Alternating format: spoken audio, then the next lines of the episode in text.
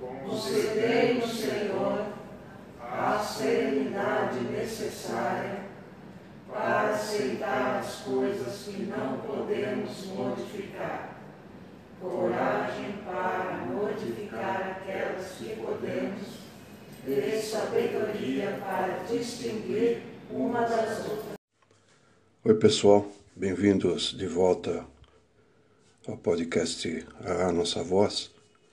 Eu continuo sendo um alcoólico anônimo.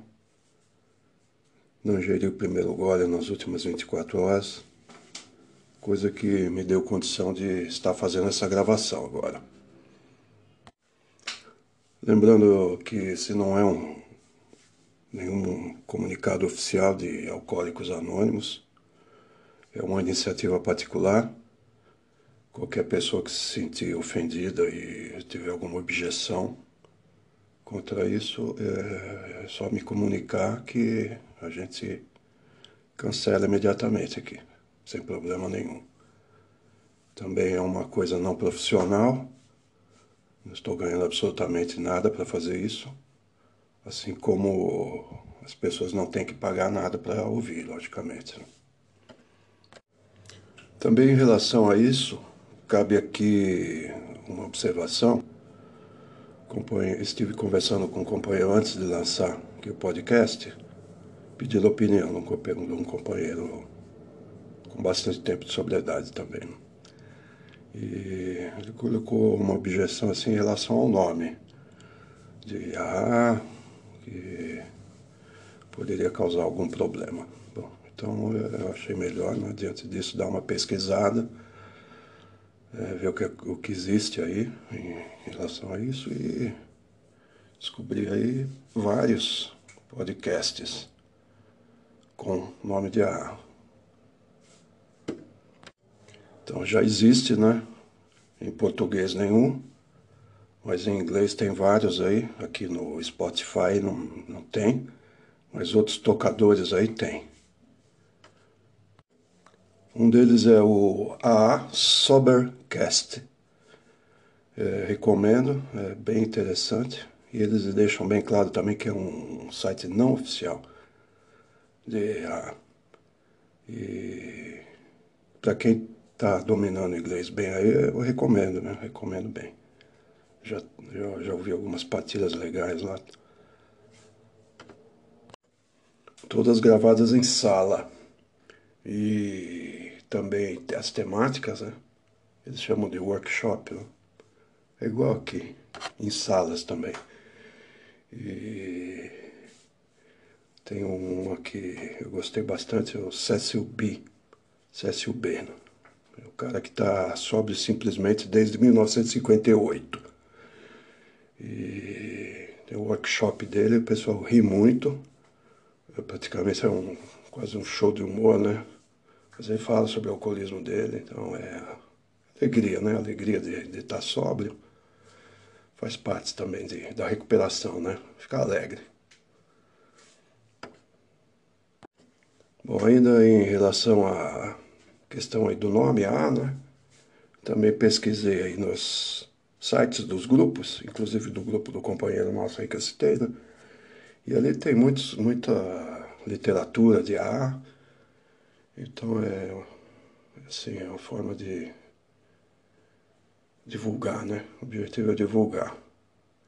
E eles, colocam lá no site sempre com a ressalva de direitos autorais reservados, né? Ao, a Alcoólicos Anônimos Internacionais com a sede de Nova York. Então, é, qualquer leitura que eu faça aqui dos trechos, né? Não vou ler nada nenhuma, um texto inteiro aqui, né? uns, uns trechos para só dar uma ideia para as pessoas do que, do que os aguarda lá nas salas de ar. Né? O guarda ressalva aí que é sempre com os direitos autorais reservados ao Alcoólicos Anônimos Internacional. O que nós ouvimos antes aí foi a oração da serenidade, que é lida no início de todas as reuniões de ar por todos os companheiros em uníssono, dentro de uma sala de ar. O companheiro que tem a voz a seguir fala diretamente de uma cadeira de ar em uma sala aqui da região sul. Como ele preferiu, por isso eu perdi alguns segundos da partilha dele. Vamos ouvi-lo. Eu falava algumas coisas e minha filha falava, pô pai, mas você fala algo que eu não sei o que você está falando. E o mundo falava para mim, não sei o que você está falando, velho. E um dado momento eu saía para as ruas e falava algo que eu sabia que o mundo não estava falando. Eu falava, o mundo não entendia o que eu estava falando. E a loucura do foi quando eu cheguei aqui, eu entendi perfeitamente o que todo mundo falava e todo mundo entendia o que eu estava falando. Essa foi a grande loucura. Porque, bem na verdade, esse povo, quando eu falo é um prazer estar aqui, esse povo, eu sempre procurei esse povo. Essa é a loucura do negócio. Eu, eu bebia para achar esse povo. E, e, aí quando eu cheguei na sala, eu falei, pô, engraçado, esses caras falam aquilo que eu falo.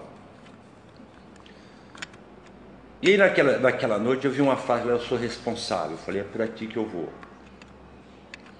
Eu falo disso porque eu falei agora há pouco, vou falar de novo. Eu vou sair daqui profundamente feliz e contente. Mesmo, cheio de alegria. É, até pelo programa. Eu, então era assim, de manhã, eu levanto de manhã, já orando na cabeça no chão, com a literatura na mão. Eu começo a ler a literatura, eu li o quatro passos hoje, eu levantei da cama, dei um pulo, falei, puta que loucura. Porque eu preciso entender que esse programa aqui não foi escrito por um intelectual, pô. Foi por Marx, não foi por. Foi bêbado que escreveu, um louco que escreveu esse barato. E olha a viagem, eu falei, que eu levantei e falei, puta viagem, pô. Que ele jogou lá. Falei, puta, que viagem esse cara jogou. E o mar me dá essa alegria toda vez que eu entro na literatura, que eu entro na sala. É isto o grande pulo da coisa. Eu estou falando com alguém que parece comigo. E a na verdade, o que está lá fora é holístico. Eu tenho muita dificuldade, eu sou libriano, pô. E dentro da África eu sou filho de algum Cherokee, eu sou Exu virado em qualquer coisa. Então, essa energia, essa coisa já está em mim, eu só preciso alinhar isso dentro da sala. A sala me alinha. E mais do que beber, eu vim aqui hoje para alinhar meus instintos, as minhas vontades, porque são as minhas vontades que atrapalham todo o processo. O meu querer atrapalha. E quando eu entro na literatura, é muito interessante que ela fala que eu começo a falar, e ouço muito na sala, de coisas tão primárias. Eu começo a discutir coisas tão pequenas, é primária isso, namorar, comer, beber, roupa, é coisa primária, uma coisa que qualquer animal, quando eu vou na biologia, qualquer animal faz isso. E, e, tem, e tem, mais, tem animais que são até mais inteligentes que os seres humanos naturais. Então eu preciso saber distintos, alinhamento de mente, alinhamento de espírito, é isso que eu vim fazer aqui, alinhar. Por que eu falo isso? Porque esse, essa minha disposição me leva até a Cracolândia, acho pelo menos duas vezes por semana, porque lá tem um Sesc, eu gosto muito de ler jornal de manhã. E aí eu passo no meio da rapaziada.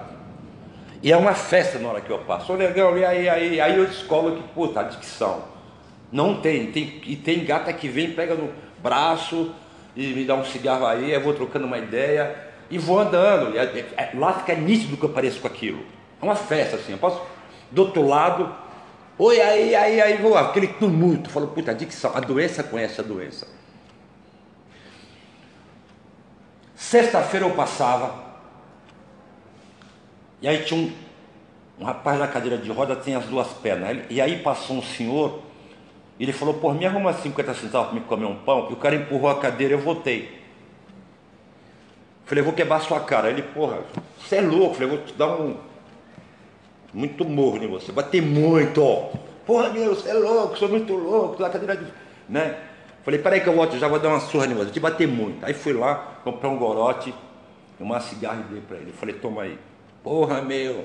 Falei, velho, tudo que eu posso te dar é isso, tudo perdido. Eu não posso ser nenhum inocente e achar que um cara assim, duas pernas, na Duque de Caxias, vai arrumar alguma coisa. Eu já sei. Toma aí, fica aí, dá um abraço e foi, viu? Continua louco aí. Se acertar. Mas não dá, porque duas, sem duas pernas não dá. Eu não posso ser inocente, porque quando eu vou em qualquer livro de antropologia, eu vou em qualquer biologia, ela fala que você precisa de uma família, você precisa de itens para continuar, não é tão simples assim. Eu falo disso porque é um prazer estar aqui, pô.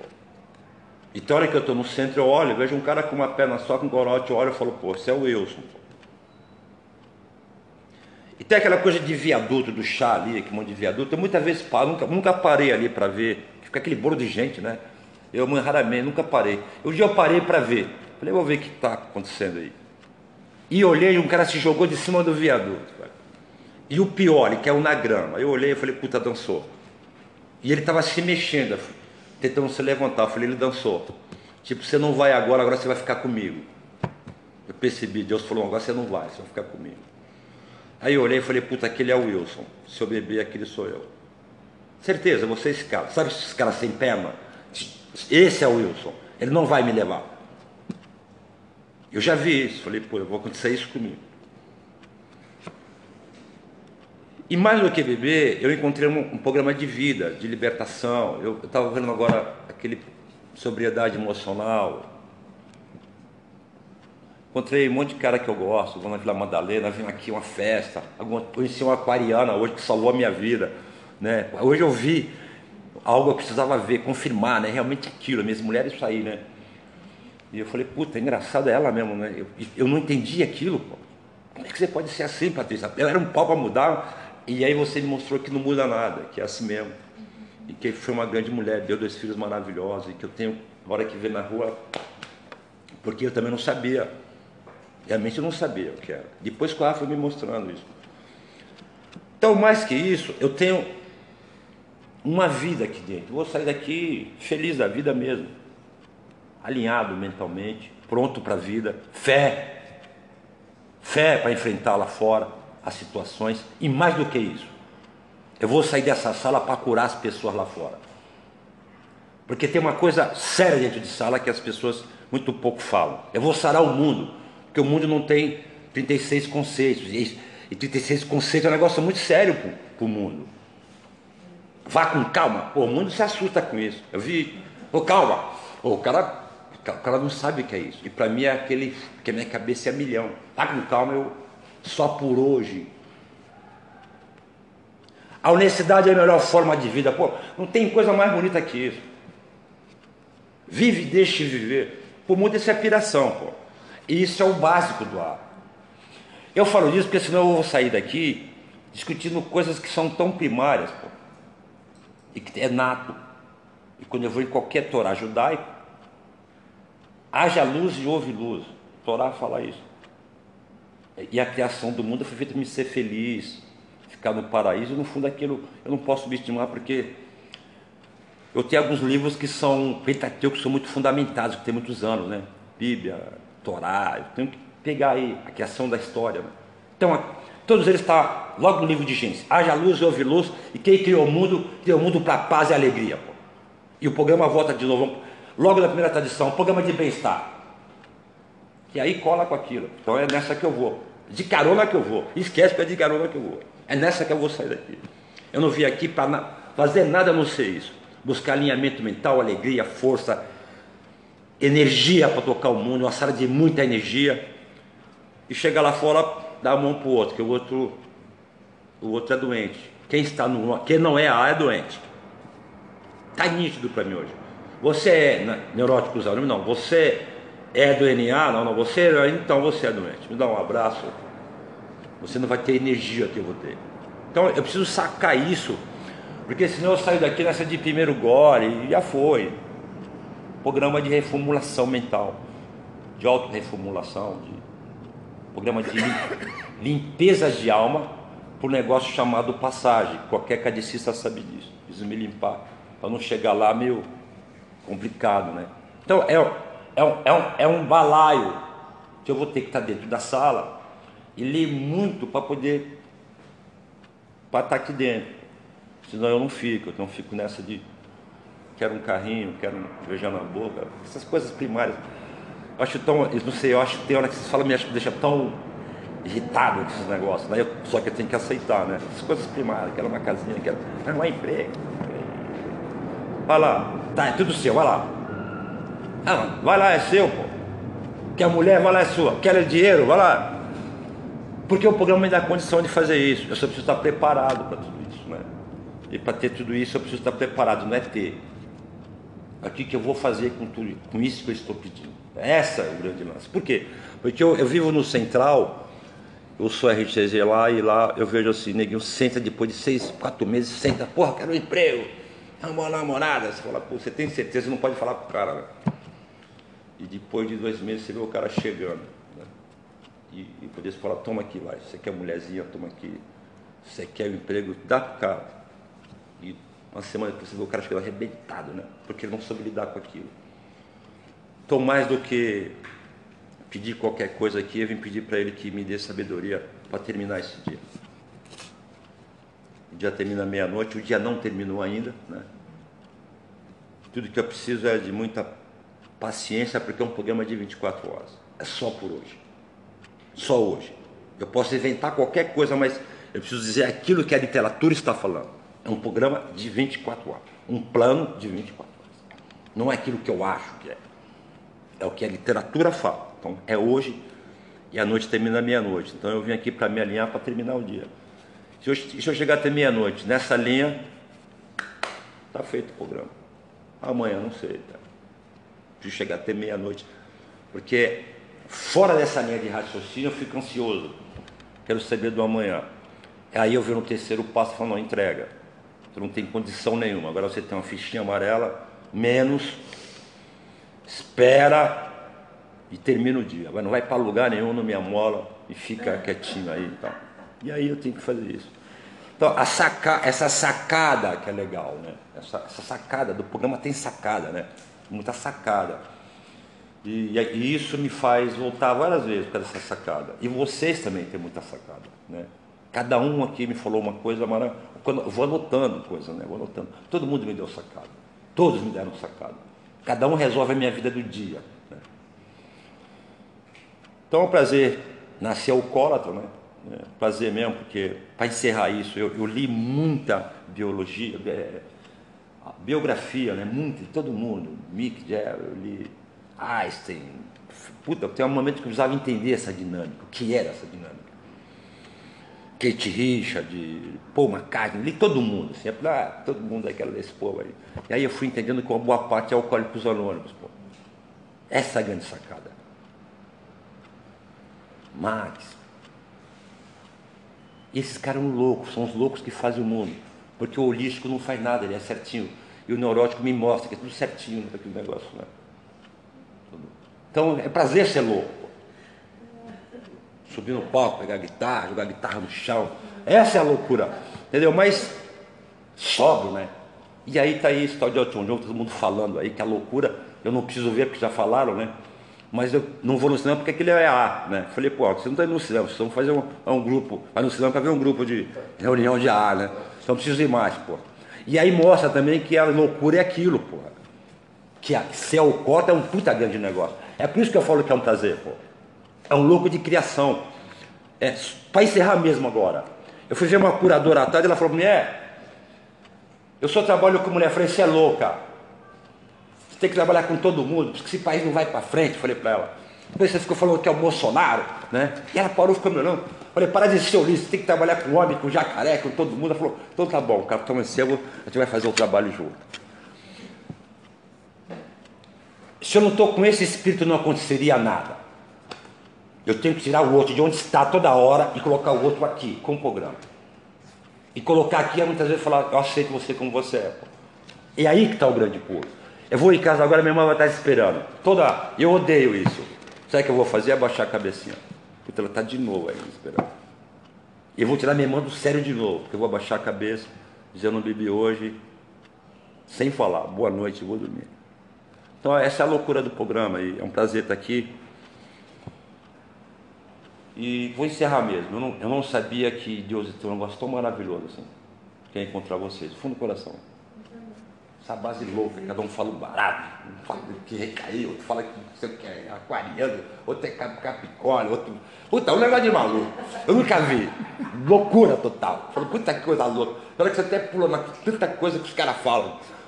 Parece uma cachoeira, velho, de tanta fala. Bah, bah, bah, bah. Você fala, oi. Né? Eu nunca vi isso na minha vida. Só aqui. Então isso é um prazer, né? No mundo que não fala. O mundo não fala, o mundo só fala casa, casa, casa, casa, carro, geladeira, é isso que o mundo fala, né? Então, celular, é um prazer estar aqui, né? Prazer, vamos embora para um gato. E, puta, se eu chegar até meia-noite, se eu chegar até lá, eu acho que eu fechei o leque. Programa só para hoje, né? Obrigado aí, vamos embora. É um prazer mesmo, viu? Tudo que eu falei foi de coração, assim, fala o coração. É, vocês me sararam para terminar o dia. Né? Obrigado 24 horas. Obrigado, para você também. Vocês já ouviram bastante os companheiros falarem em literatura do AA? São poucos livros, na verdade, que só podem ser encontrados em salas do AA. Né? Foram escritos todos só por companheiros de AA, e os principais que foram escritos pelos pioneiros de AA são o Alcoólicos Anônimos e os Doze Passos e as Doze Tradições, esse escrito pelo Bill Wilson. Em 1987, na Conferência de Serviços Gerais, foi levantada a necessidade de uma literatura com reflexões diárias para estimular os companheiros na, na recuperação, inspirar, na verdade, os companheiros a refletirem sobre a programação diariamente. Né? Então, eles selecionaram trechos de, dessa literatura de ah, e foi pedido que membros de AA mandassem os seus comentários sobre cada uma dessas é, desses excertos aí da literatura. É, receberam 1.300 cartas com comentários, selecionadas as que eles acharam mais apropriadas. Lembrando mais uma vez que isso é apenas para, para as pessoas que estiverem ouvindo aí terem uma ideia tá, do que se é, se é lido dentro da sala de A em todas as reuniões. Inicialmente é lida a reflexão do dia, antes da reunião em todas as salas. Eu vou fazer a leitura de um trecho de um dia que eu gostei bastante. É, não é o dia de hoje, é de agosto, e, mas eu gostei tanto dessa reflexão que até imprimi, né? deixei ela enquadrada aqui, me ajudou bastante. 22 de agosto. Procurando a estabilidade emocional. Ao desenvolvermos mais ainda, descobrimos que o próprio Deus, sem dúvida, é a melhor fonte de estabilidade emocional. Descobrimos que a dependência de sua absoluta justiça, de seu perdão e amor era saudável, e que funcionaria quando tudo mais fracassasse. Se realmente dependêssemos de Deus, seria difícil para nós bancarmos o Deus perante nossos semelhantes. E nem sentiríamos a necessidade de nos apoiarmos totalmente na proteção e no cuidado dos outros. Do livro Os Doze Passos e as Doze Tradições, página 103. Seguida, o comentário do companheiro. Durante toda a minha vida, dependi das pessoas para minhas necessidades emocionais e de segurança. Mas hoje não posso mais viver dessa maneira. Pela graça de Deus, admiti minha impotência perante pessoas, lugares e coisas. Tinha sido realmente um dependente de pessoas. Onde quer que fosse, precisava haver alguém que prestasse atenção em mim. Era o tipo de atitude que somente piorava as coisas, porque quanto mais dependia dos outros e exigia atenção, menos recebia. Parei de acreditar que qualquer poder humano poderia me libertar desse sentimento vazio.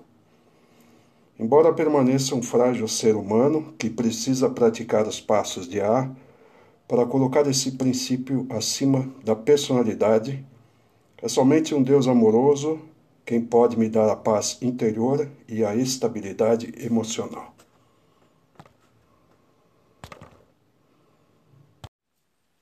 A voz a seguir é da companheira dentro de uma sala de ar aqui da região sul.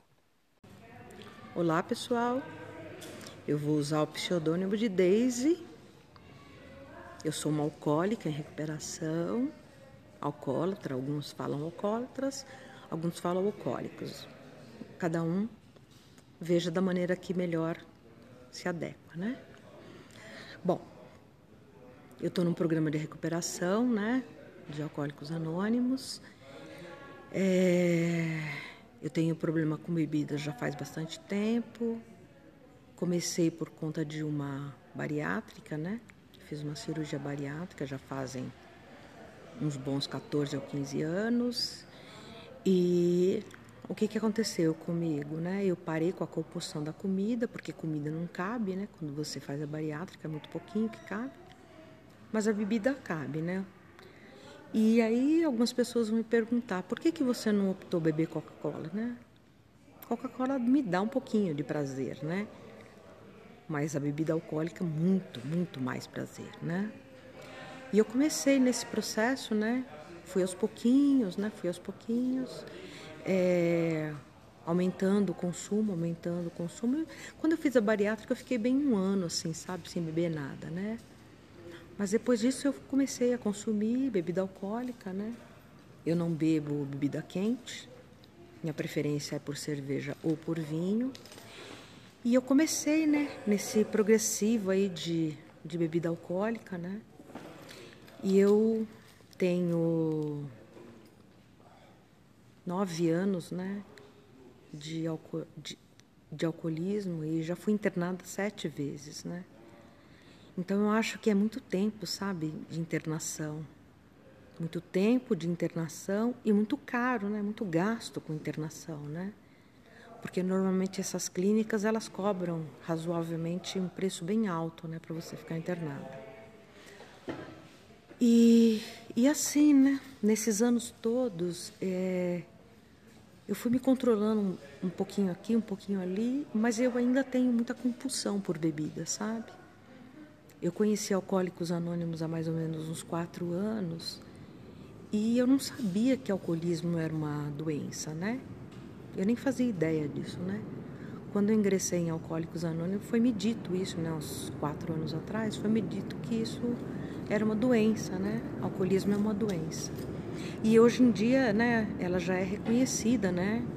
Ela é, reconhecida pela Organização Mundial de Saúde como uma doença realmente, né? E assim, eu eu tenho bastante dificuldade para lidar com o alcoolismo, né? Algumas pessoas né, da minha família, meu companheiro, eles não entendem que isso é uma doença, né? Então fica bem, bem difícil lidar com isso, né? Eu eu tenho frequentado bastante grupos de alcoólicos anônimos porque é assim que eu encontro os meus afins, né? essas pessoas elas entendem o meu problema porque também passaram ou passam pelo mesmo problema que eu, né? Então conseguem entender um pouco da, do problema do alcoolismo, né? Eu tenho seguido nessa luta, né? Por umas 24 horas aí, né? E a sala sempre me ajuda muito, né? Eu tenho tentado frequentar o máximo possível de salas, né? e reuniões femininas também que são importantes e outros grupos, né? O máximo que eu posso, né? Eu tenho tentado frequentar. Eu me sinto bem à vontade em partilhar nesses grupos, né? Então eu partilho sempre, falo sempre bastante de mim. E também tenho revim conhecendo o poder superior, né? E eu acho que o poder, poder superior tem atuado bastante na minha vida, sabe? Porque como eu disse hoje no grupo, né? Quando eu vou dormir, a primeira coisa que eu faço eu agradeço. Eu não peço, eu agradeço primeiro. Agradeço por mais um dia, agradeço por ter comida na minha mesa, agradeço pela minha vida, sabe, abundante, eu não posso reclamar, eu não sinto falta de nada, eu tenho tudo, né? Sei que muitas pessoas não têm isso, mas eu, graças ao poder superior aí, um pouco da minha boa vontade, eu tenho tudo que eu preciso. Eu trabalho, sou uma pessoa bastante ativa, né? Eu trabalho bastante. Agora nesse mês eu tô de férias, né, por conta da, das férias do mês aí, mas já já tô voltando de novo a trabalhar. E, e eu tô assim, sabe, nessa pegada de, de tentar me recuperar mesmo, né? Eu não vou falar em nome de AA, mas eu vou falar por mim. Eu, se vocês que estiverem me ouvindo ainda não tiverem entrado no programa de AA, procurem, procurem entrar no programa, procurem. A literatura é bastante importante, eu leio bastante, eu obtenho, eu tenho as, a, os livros né, de AA, que não são vendidos para lucro, né, eles são só para pessoa reposição, então é bem legal isso também, né, porque a gente não precisa ficar gastando muito dinheiro.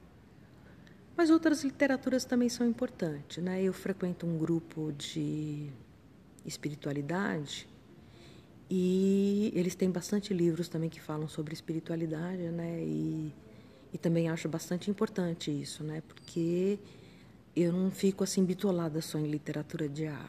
Eu leio outras coisas, leio até outras coisas bem diversas, né? Romances, essas coisas, mas eu me, me detenho bastante com literatura sobre espiritualidade.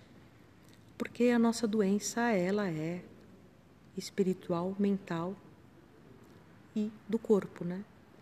E eu acredito que ela se manifesta primeira, se manifesta primeiramente no espiritual, né? A gente fica adoecido espiritualmente, isso vai para a mente, isso vai para o corpo, né? E se manifesta no corpo.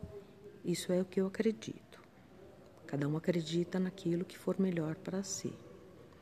O programa não é um programa que combate nada, a gente não defende nenhuma religião. É um programa espiritual somente, né? Não defende nenhuma causa, então eu acho bastante legal esse, essa programação, né? Eu tenho frequentado bastante grupos de AA, tem me feito bastante bem e, em particular hoje, né, eu compartilhei no grupo que eu estou aqui que eu tive uma recaída, eu bebi uma cerveja e na segunda dose, na segunda latinha, tomei a primeira dose e vomitei.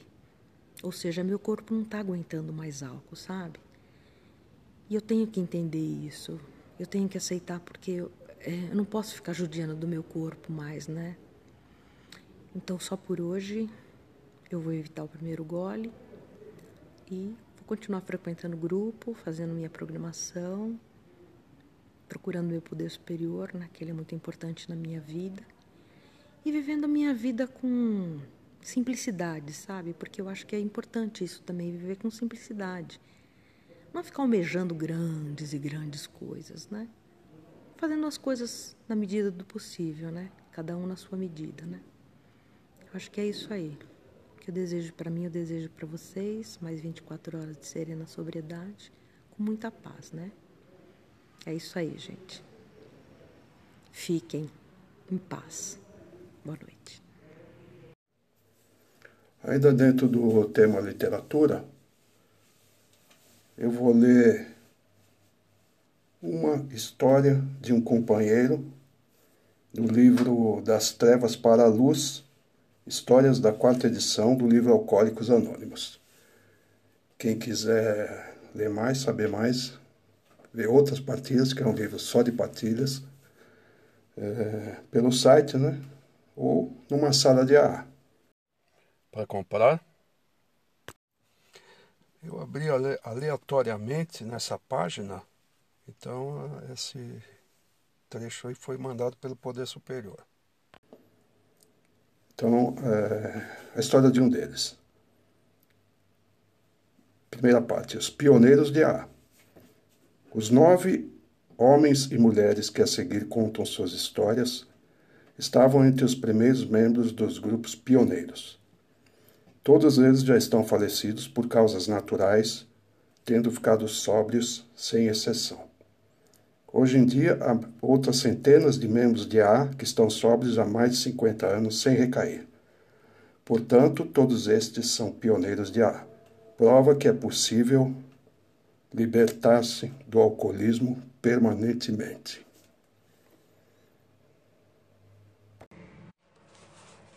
A história de Jim. Esse médico, um dos membros pioneiros do primeiro grupo de AA, de negros, conta como descobriu a liberdade ao trabalhar com seu pessoal. Nasci numa pequena cidade da Virgínia, numa típica família religiosa. Meu pai, que era negro, trabalhava como médico. Recordo que durante minha infância minha mãe me vestia da mesma forma que vestia minhas duas irmãs. Eu tinha cabelo cacheado e comprido, até os seis anos. Com essa idade, comecei a frequentar a escola e por esta razão me desfiz dos cachos. Descobri que já desde a infância tinha temores e inibições.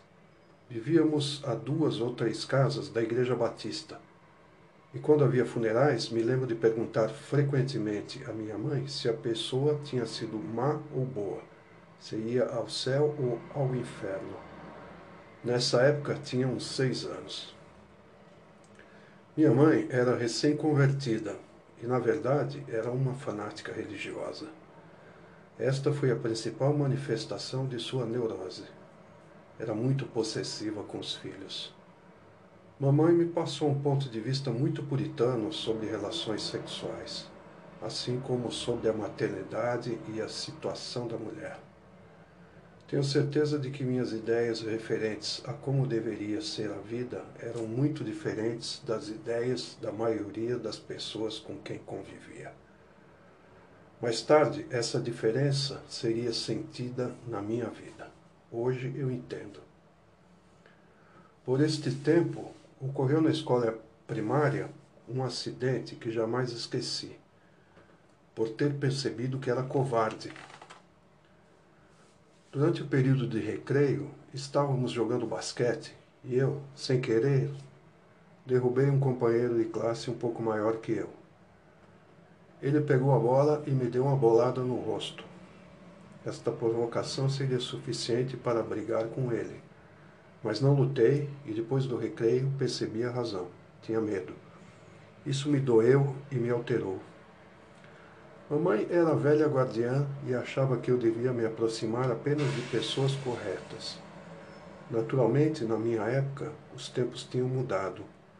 Ela não tinha se ajustado às transformações.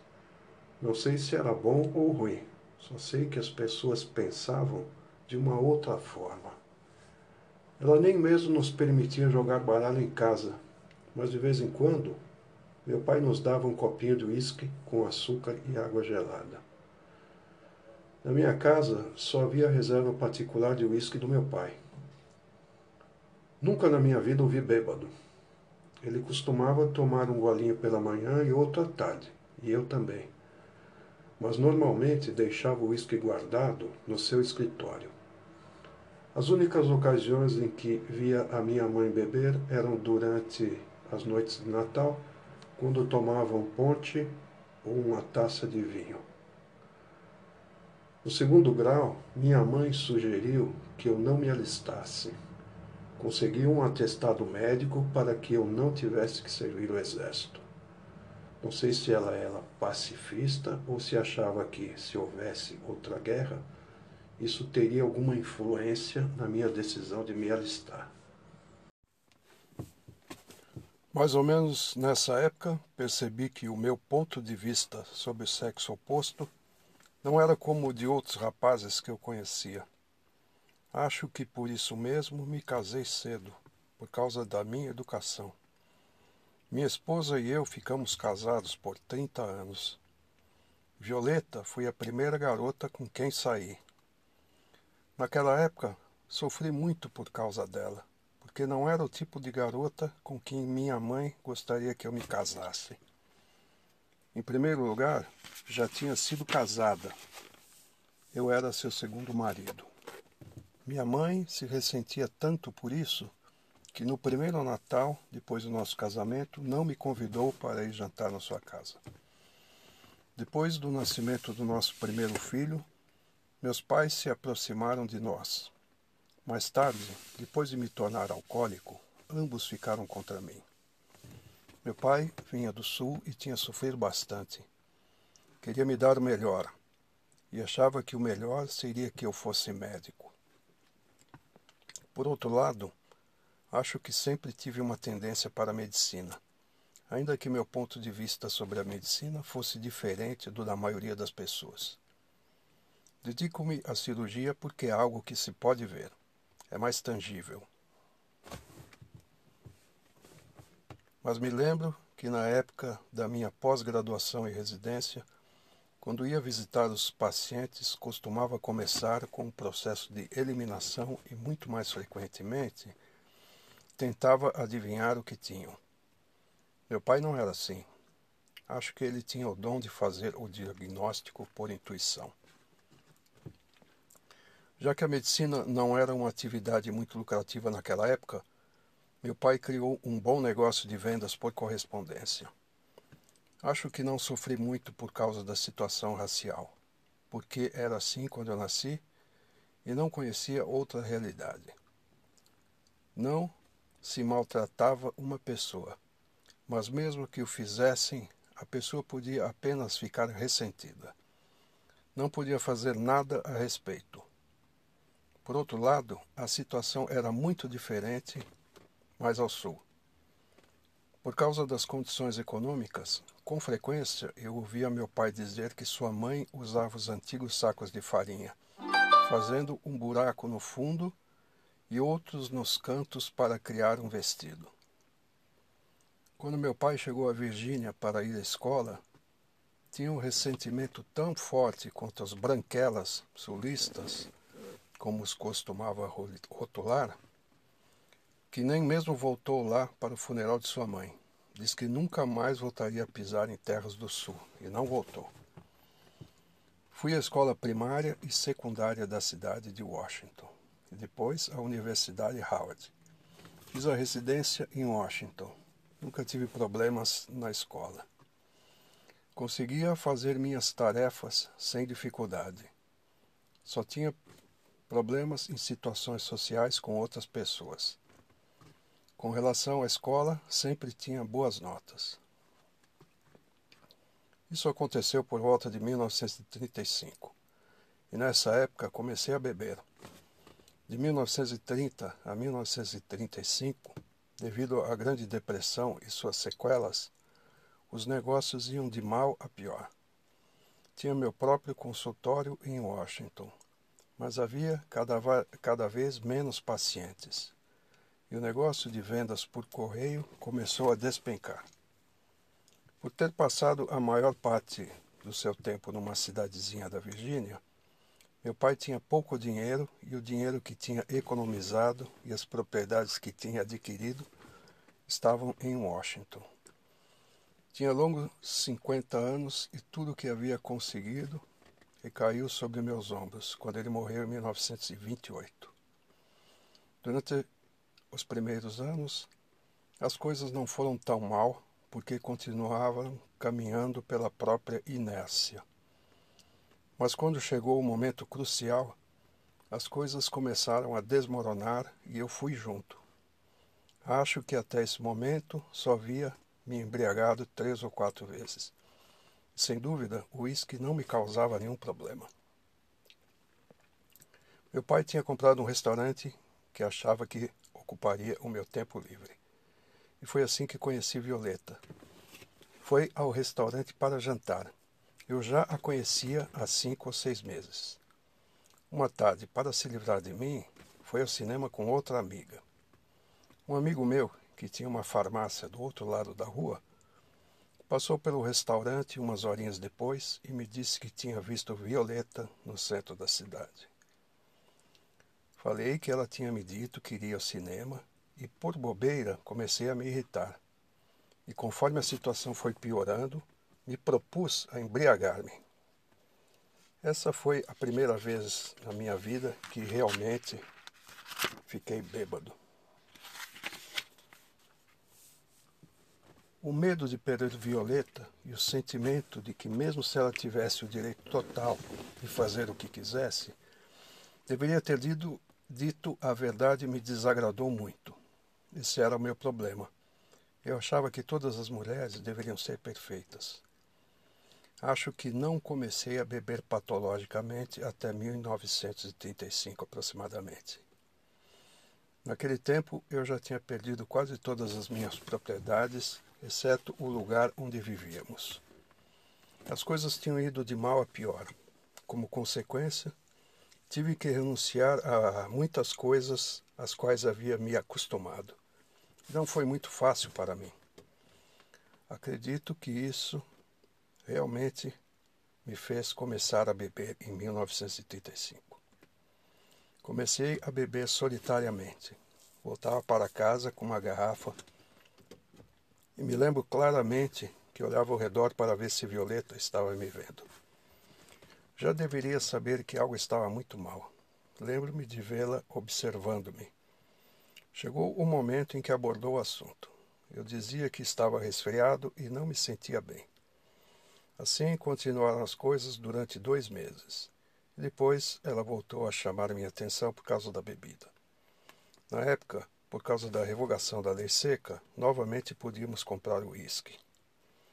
Eu ia à loja comprar o meu e levava ao escritório para escondê-lo debaixo da mesa, e mais para frente em outros lugares.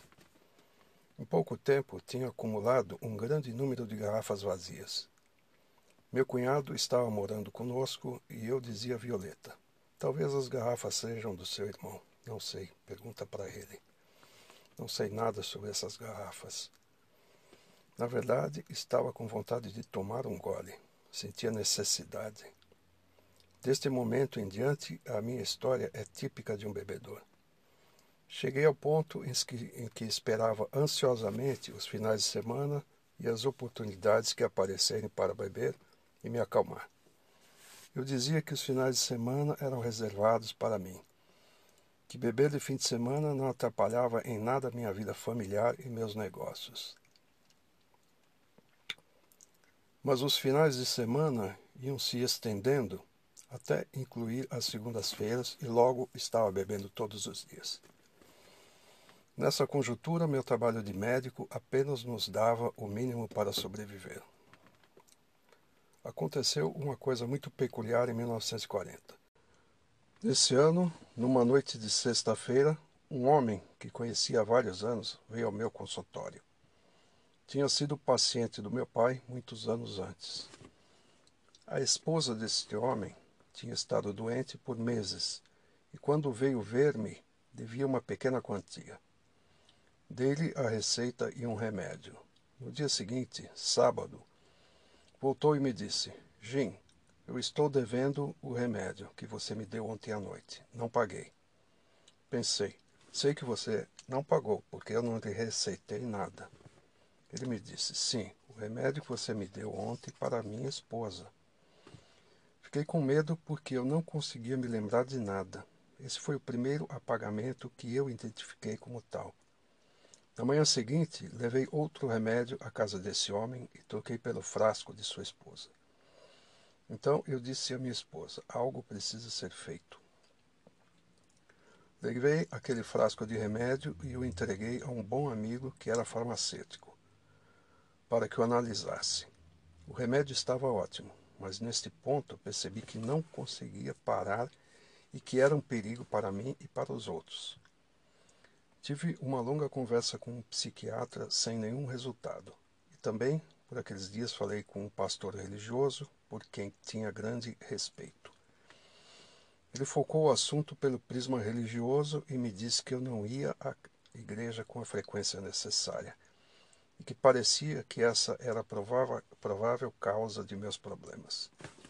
Fiquei revoltado com essa ideia, porque, na época que estava para terminar o segundo grau, tive uma revelação sobre Deus e as coisas se complicaram para mim. Ocorreu-me o pensamento: se Deus era um Deus vingativo, como minha mãe dizia, então não podia ser um Deus amoroso. Eu não conseguia entendê-lo Rebelei-me e acho que desde então não fui à igreja mais que dez vezes. Depois deste incidente em 1940, procurei outras maneiras de ganhar a vida. Tinha um bom amigo que trabalhava no governo e recorri a ele para ver se podia conseguir um trabalho para mim. Ele me arranjou trabalho. Trabalhei para o governo por um ano e continuei mantendo meu consultório pelas tardes até que as agências governamentais foram descentralizadas. Então fui para o sul, porque me disseram que no município para o qual me dirigia, na Carolina do Norte, era proibida a venda de álcool. Pensei que isso seria uma grande ajuda para mim. Conheceria algumas pessoas novas e estaria num território seco. Mas quando cheguei à Carolina do Norte, descobri que não tinha nada de diferente. O estado era diferente, mas eu não. Entretanto, me mantive sóbrio por uns seis meses, porque sabia que Violeta viria depois com as crianças. Naquela época tínhamos duas filhas e um filho. Algo aconteceu. Violeta tinha conseguido um trabalho em Washington. Ela também trabalhava para o governo. Comecei a perguntar onde poderia conseguir uma dose e descobri que não era difícil. Eu acho que o uísque lá era mais barato que em Washington. As coisas começaram a piorar até que chegaram ao ponto crítico, quando o governo começou a me investigar. Por ser alcoólico, esperto e por ainda me restar um pouco de bom senso, superei a investigação. Logo após, sofri minha primeira hemorragia estomacal grave. Passei quatro dias sem ir trabalhar. Também me meti em muitas dificuldades financeiras. Consegui um empréstimo de 500 dólares no banco e 300 dólares na casa de penhores e os bebi rapidamente. Aí decidi voltar a Washington. Minha esposa recebeu-me amavelmente, apesar de que vivia num apartamento de apenas um quarto e cozinha tinha chegado a esta situação. Prometi que faria o que fosse necessário. Agora nós dois estávamos trabalhando na mesma agência. Eu continuei bebendo. Uma noite de outubro me embriaguei, adormeci ao ar livre, sob chuva e acordei com pneumonia. Continuávamos trabalhando juntos e eu continuava bebendo. Imagino que nós dois, no mais profundo de nossos corações, Sabíamos que eu não conseguiria parar de beber. Violeta achava que eu não queria parar de beber. Tivemos várias brigas e em uma ou duas ocasiões eu a agredi fisicamente. Decidiu que não queria aguentar mais, então foi à justiça e procurou um juiz. Os dois idealizaram um plano segundo o qual ela poderia evitar que eu a importunasse de qualquer maneira, se assim quisesse. Voltei para minha casa para passar uns dias até que as coisas se acalmassem, porque o promotor tinha pedido uma intimação para que eu comparecesse ao fórum. Um policial bateu a porta procurando James S., mas ali não havia ninguém com esse nome. Voltou várias vezes. Depois de uns dez dias, me prenderam por estar bêbado, e este mesmo policial estava na delegacia quando me levaram preso. Tive que pagar uma fiança de 300 dólares, porque ele ainda tinha a intimação no bolso. Procurei o promotor e combinamos que eu iria viver com minha mãe, o que queria dizer que Violeta e eu estávamos separados. Continuei trabalhando e continuei indo almoçar com Violeta.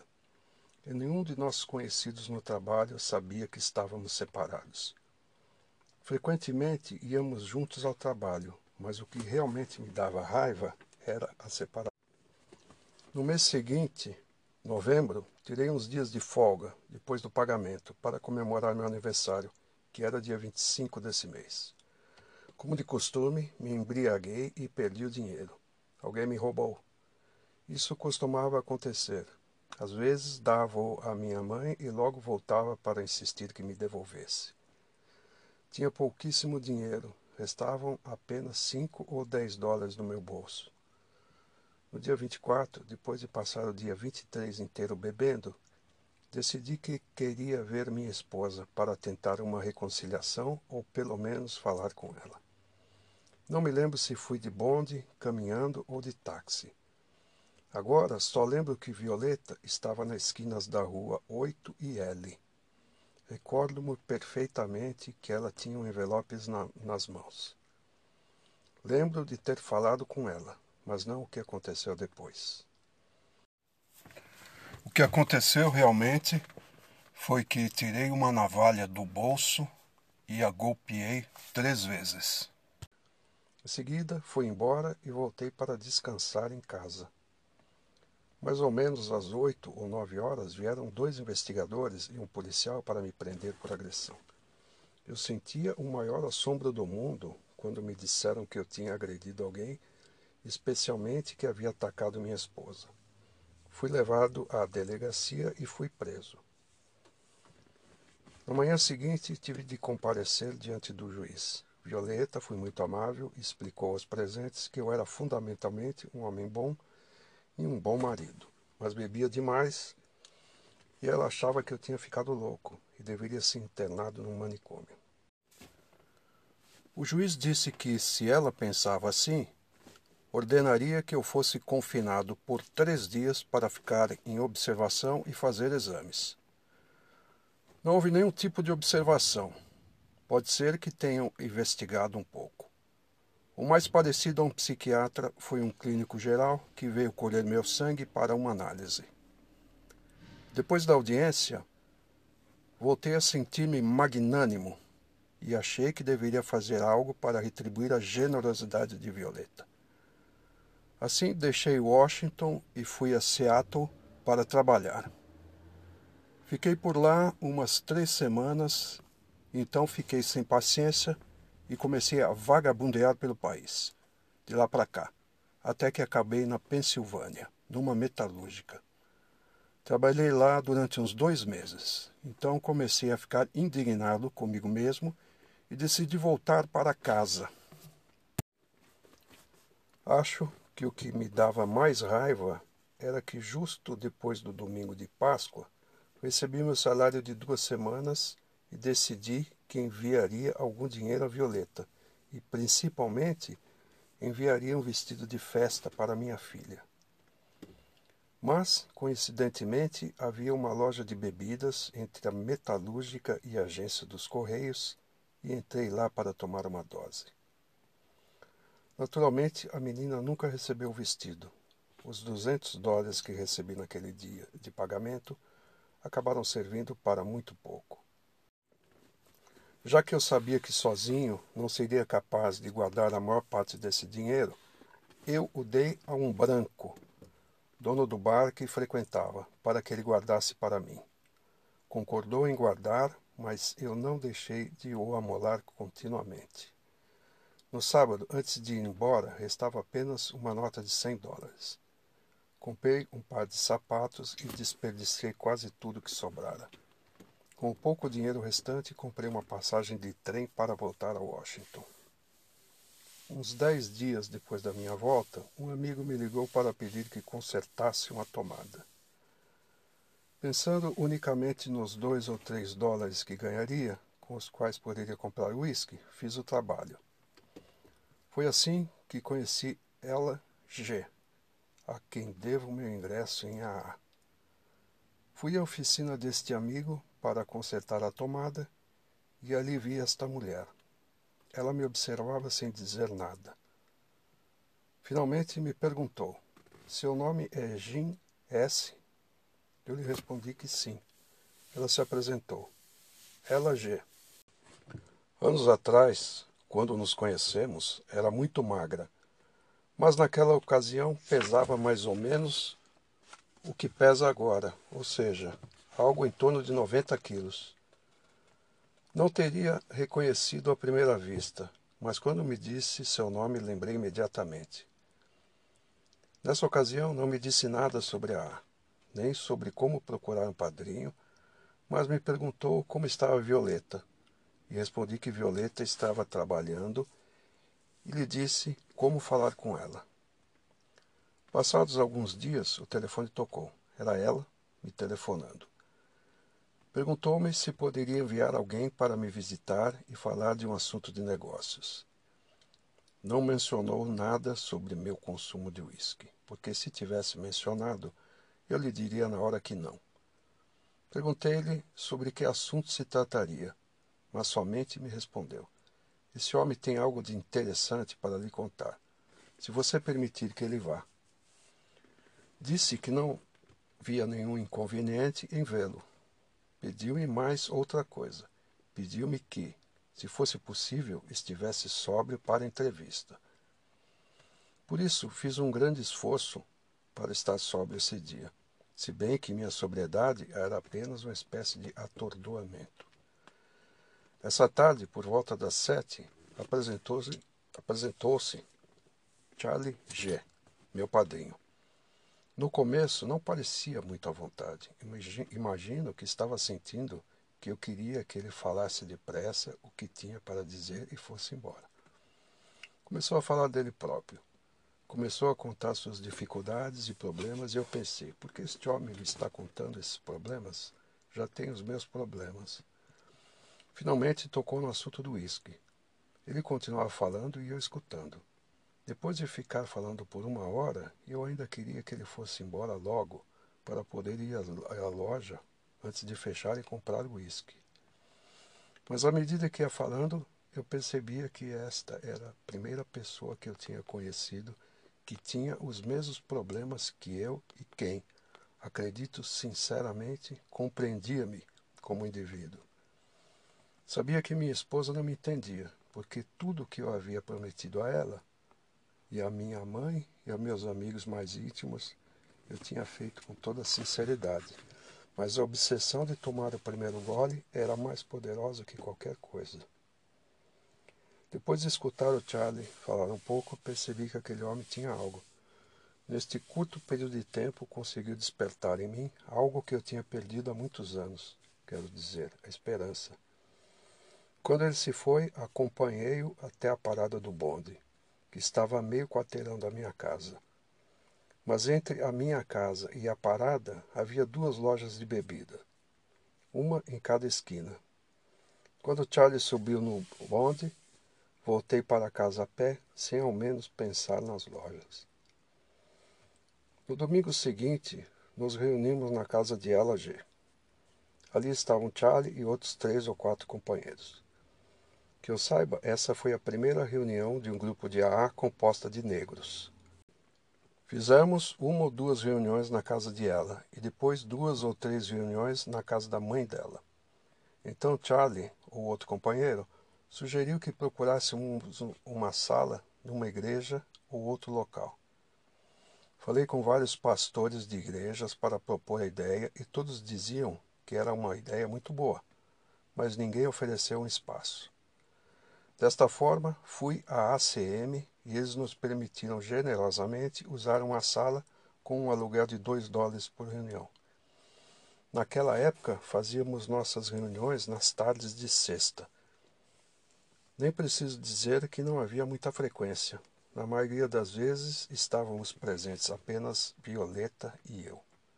Mas com o tempo, conseguimos que dois ou três viessem e ficassem. Assim por diante fomos crescendo. Ainda não mencionei o fato de que Charlie, meu padrinho, era branco, e quando iniciamos nosso grupo, contamos com a ajuda de outros grupos de pessoas brancas de Washington. Muitos companheiros desses grupos vinham, nos apoiavam e nos explicavam como fazer as reuniões. E também nos ajudaram muito, ensinando-nos a fazer o trabalho do décimo segundo passo. Para dizer a verdade, se não tivéssemos essa ajuda, não teríamos sobrevivido. Ajudaram-nos a economizar muito tempo e uma grande perda de esforços. E além disso, nos deram ajuda financeira, inclusive quando só tínhamos de pagar dois dólares de aluguel pela sala de reuniões. Com frequência, eram eles que pagavam, pois nossa coleta era muito pequena. Nessa época eu não trabalhava. Violeta cuidava de mim e eu estava dedicando todo o meu tempo à fundação do nosso grupo. Trabalhei unicamente nisso durante seis meses, ia resgatando os alcoólicos um após outro, porque queria salvar o mundo todo. tinha descoberto esse algo novo e queria ofertá-lo a todos que tinham um problema. Por fim, não salvamos o mundo inteiro, mas conseguimos ajudar algumas pessoas. Essa é a história sobre o que o AA fez por mim.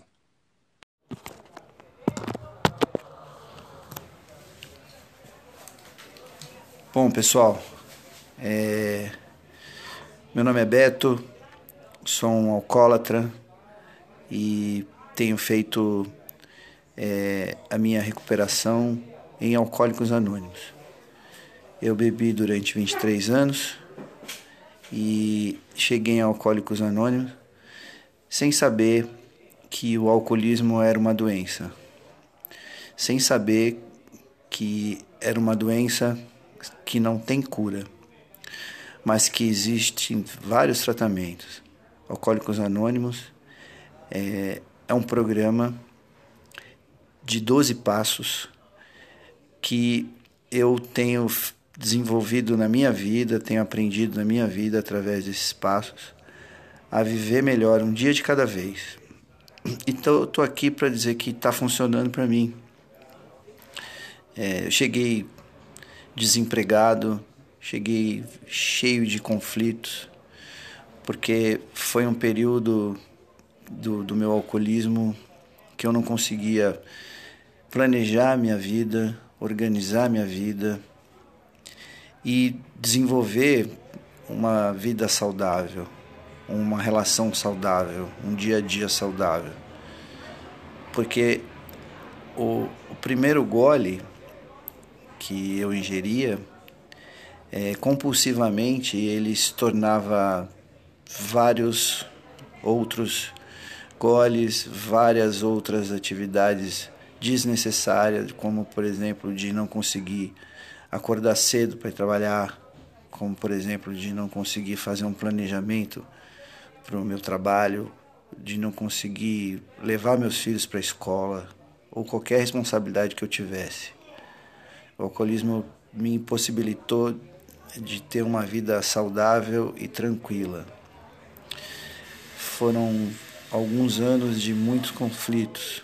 No início, é, o álcool ele como um, uma injeção de ânimo, como um elixir para é, um convívio com os amigos, para poder festejar, para poder dançar e para poder fazer algumas atividades, foi razoavelmente importante na minha vida.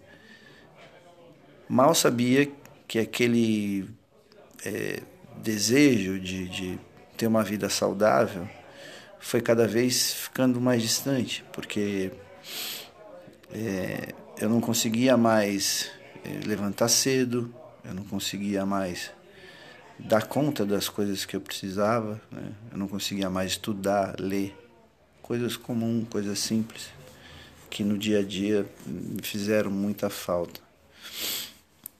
Hoje, né, é, depois de alguns anos, é, que eu estou frequentando Alcoólicos Anônimos, né, no meu grupo base, é, tenho conseguido planejar minha vida, tenho conseguido planejar meu trabalho, tenho conseguido é, conviver com os meus familiares de uma forma saudável e estou conseguindo viver de uma forma saudável, fazer uma alimentação saudável, fazer uma atividade e conviver com o meu dia a dia, né? O programa de Alcoólicos Anônimos é, é simples. É evitar o primeiro gole a cada 24 horas. É um dia de cada vez. Essa é a base para iniciar o programa. E depois existem os 12 passos, 12 tradições. É o passo a passo. É o verdadeiro programa de passo a passo. É aquilo que eu consigo fazer. Alguns fazem em alguns anos, dois ou três passos, outros fazem em meses, dois ou três passos. E tem gente que em semanas, em dias, né, conseguem fazer e entender os, como funcionam os passos e para que, que foram criados esses passos.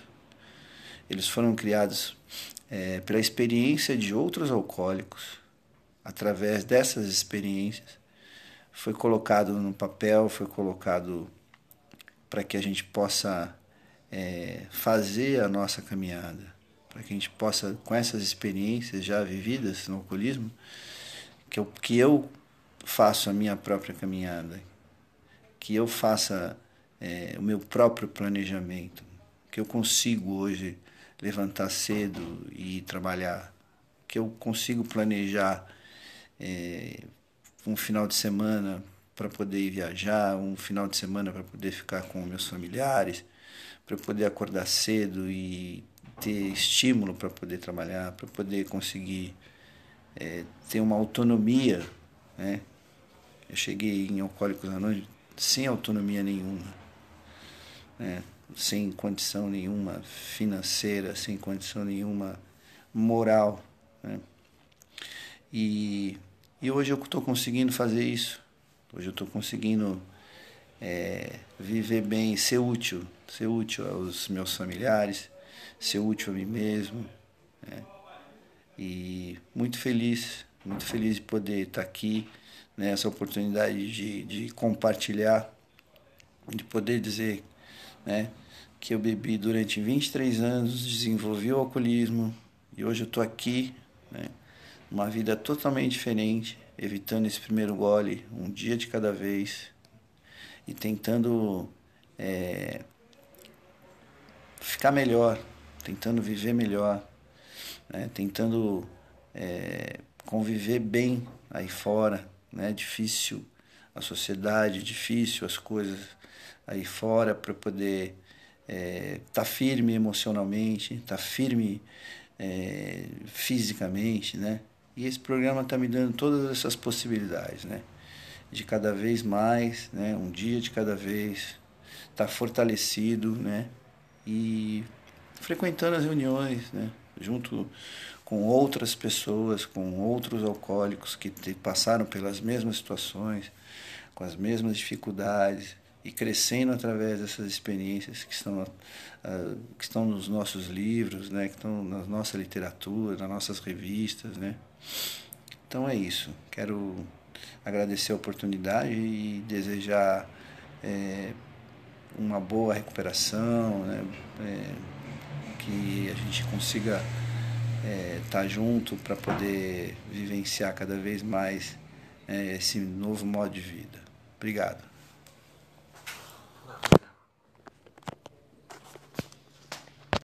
Muito obrigado pela partilha, companheiro. Uh, para se ouvir o podcast que eu mencionei aí, o Sobercast, pode-se baixar o aplicativo Podbean. P-O-D-B-E-A-N.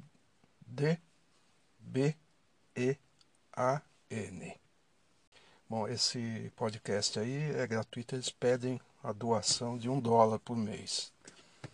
É que é bem pregado, porque todo dia eles têm um, uma gravação nova, é boa, bem interessante. O, o que eu citei aí, corrigindo o nome, né? O Cecil é, B, está sóbrio desde 58. É, depois eles postaram uma, uma gravação aqui com um companheiro chamado Jean. E esse companheiro gravou esse. Foi um workshop que ele fez em 1962 e naquela ocasião ele estava sóbrio há 40 anos. Então é, o Eugene ficou sóbrio em 1922, antes do Bill e do Bob. Né? E ele fala aqui os quatro absolutos, traduzindo aí grosseiramente, que são, primeiro absoluto, honestidade absoluta. Segundo absoluto. Honestidade absoluta. Não egoísmo absoluto. Uma tradução grosseira. Amor absoluto e pureza absoluta. São os quatro fundamentos aí que o Jin Ki se refere nesse workshop aí que já naquela época ele estava meio zangado aí que não se falava mais muito disso.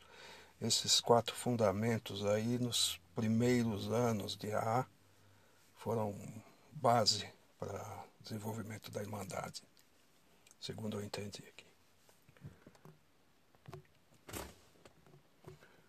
Eu creio que entrou um pouco da gravação aqui do outro aplicativo na, na minha gravação aí, mas se entrou de qualquer maneira fica um pouco aí da voz do, do Gene Key nesse workshop aí de 1962, né?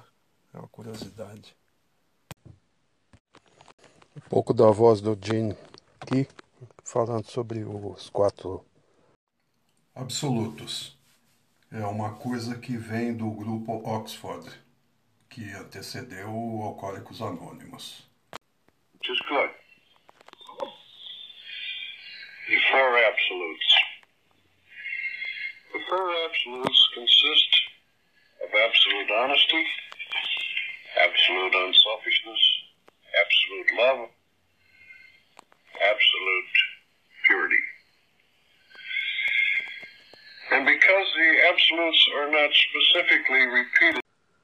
Outro workshop interessante que eles postaram aqui foi gravado em 2012 pelo companheiro Jim Key, Jim K, é, que ficou sóbrio em 1980 quando tinha 17 anos.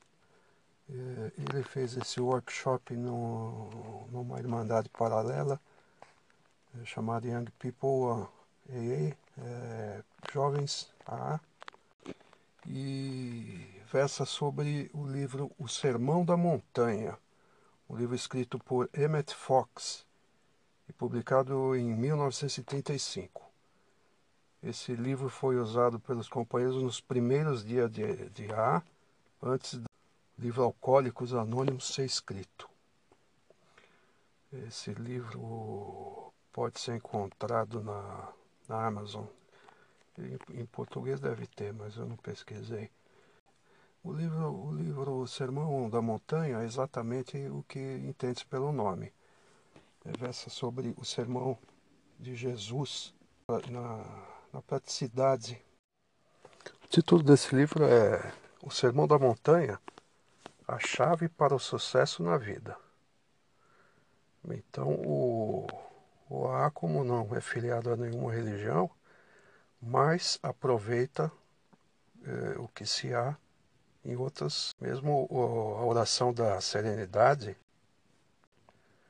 foi, foi incorporada a A por um companheiro que viu esta oração no obituário. Viu o obituário num jornal e achou interessante, falou, vamos incorporar, vamos colocar isso em, em. É assim, o AA aproveita é, coisas é, de todos os segmentos aí da, do pensamento humano.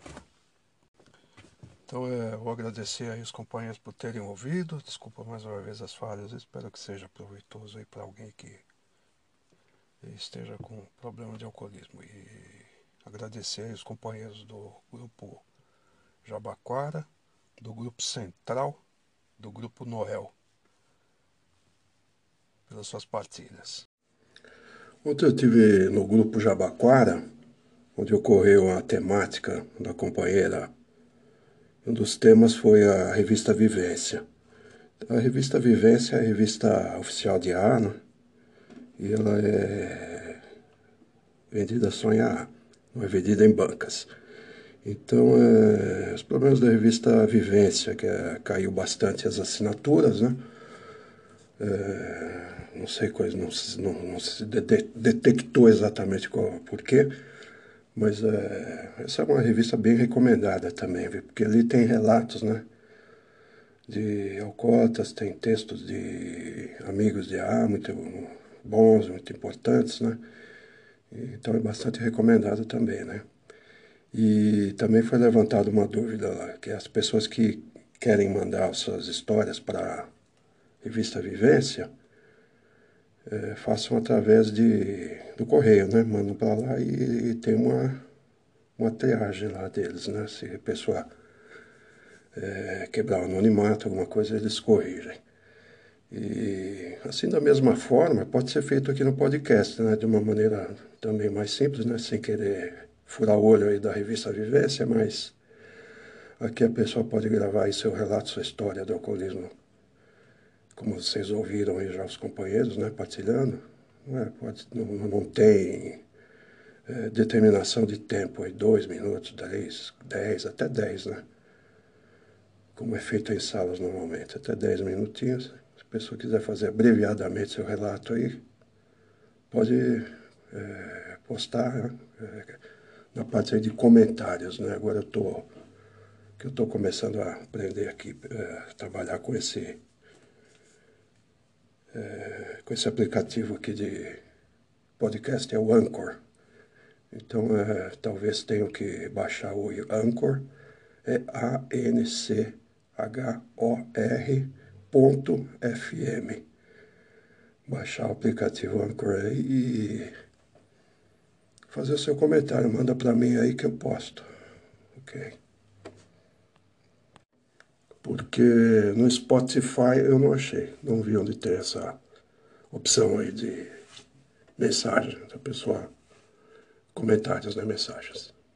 Vamos encerrar com o termo de responsabilidade que foi feito numa sala Diga. Eu sou responsável quando qualquer seja onde for, estender a mão pedindo ajuda, quero que a mão de Ará esteja sempre ali, e por isso eu sou responsável.